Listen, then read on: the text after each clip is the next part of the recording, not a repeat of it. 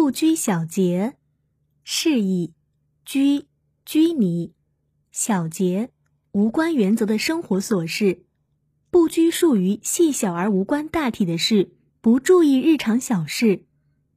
出处：南朝宋范晔《后汉书·余言传》。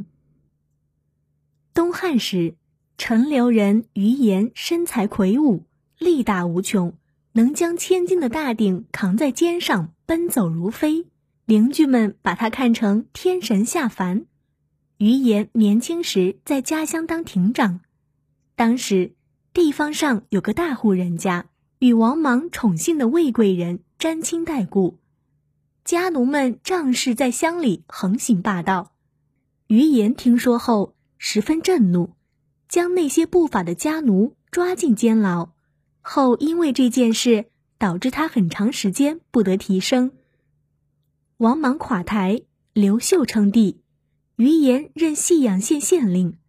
那时候人们特别重视伏天和腊月两个节令，在这期间，人们祭祀祖先、探亲访友。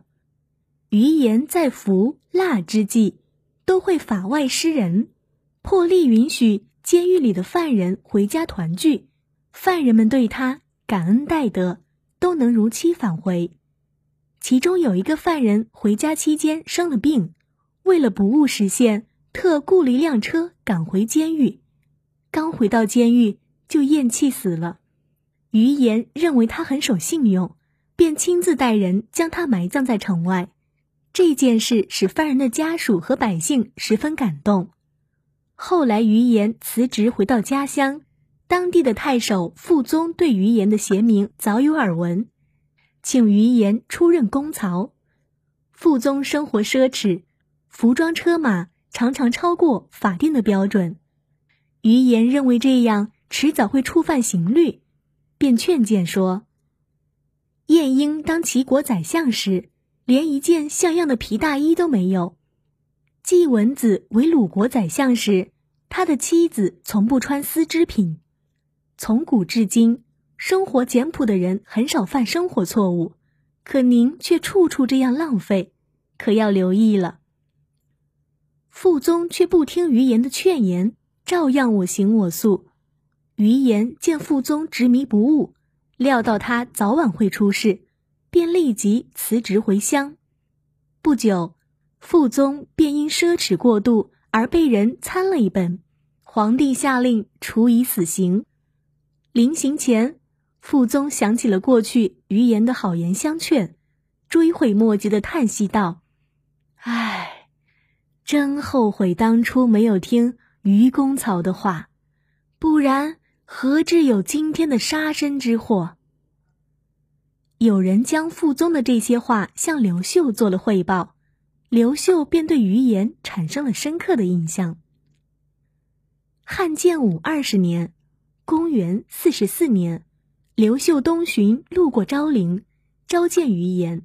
当时余言正任都邮一职。刘秀见余言进退从容，仪表堂堂，又彬彬有礼。尤其当问及祭祀的事情及昭陵的树木品种和数量时，余言均对答如流，如数家珍。刘秀非常满意。可是当刘秀的车。嫁进封丘门的时候，因城门狭窄，一丈不能通过，一时路塞。刘秀大怒，命令痛打侍御史一百鞭子。余言即向前跪倒请罪，说：“城门狭窄是地方官的责任，侍御史没有责任，受过的应该是我。”刘秀听了有理，便赦免了侍御史。余言如此深明大义，在当时传为美谈。余言虽然在原则问题上十分精明，但在小事上却从不留心，所以史传上说他性敦朴，不拘小节，又无相取之欲。